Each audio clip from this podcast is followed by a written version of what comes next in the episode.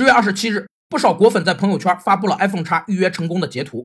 该手机的二百五十六 G 版本售价九千六百八十八元，更有淘宝商家售价一万九千七百元，史上最贵 iPhone 的称号名不虚传。